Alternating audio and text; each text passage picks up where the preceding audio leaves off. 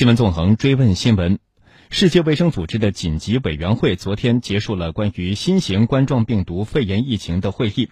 根据与会专家提供的建议，世卫组织总干事谭德赛当天表示，暂不宣布新型肺炎疫情为全球关注的突发公共卫生事件。但是，谭德赛强调说，新型肺炎疫情在中国乃至全世界都有很高的爆发风险。世卫组织将密切关注疫情，并有可能在很短时间内再次召开紧急委员会。会会议，详细内容我们来听中央广播电视总台驻瑞士记者易欣的报道。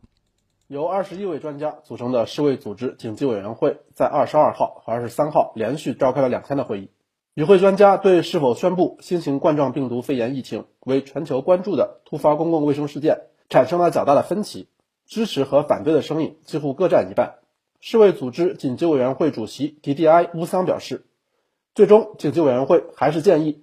暂不宣布新型肺炎疫情为全球关注的突发公共卫生事件。世卫组织总干事谭德赛接受了委员会的建议，决定暂不宣布，但会视疫情发展，随时重新召开紧急委员会。Make no mistake，毫无疑问，这在中国是一个紧急情况，它尚未成为，但是有可能成为全球性的卫生紧急情况。世卫组织对疫情的风险评估是。疫情在中国爆发的风险很高，而出现地区性和全球性爆发的风险也很高。And globally，谭德赛表示，目前在中国以外的国家还没有出现病毒在人际间传播的病例，但这并不意味着将来不会出现。世卫组织预计，在任何国家都有可能出现新的输入型病例，因此世卫组织呼吁所有国家都要做好应对准备，积极监测，早发现、早隔离、早治疗。For the moment, WHO 目前，世卫组织不建议对旅行或贸易进行更广泛的限制。我们建议在机场进行出口检查，把这作为全面的控制措施的一部分。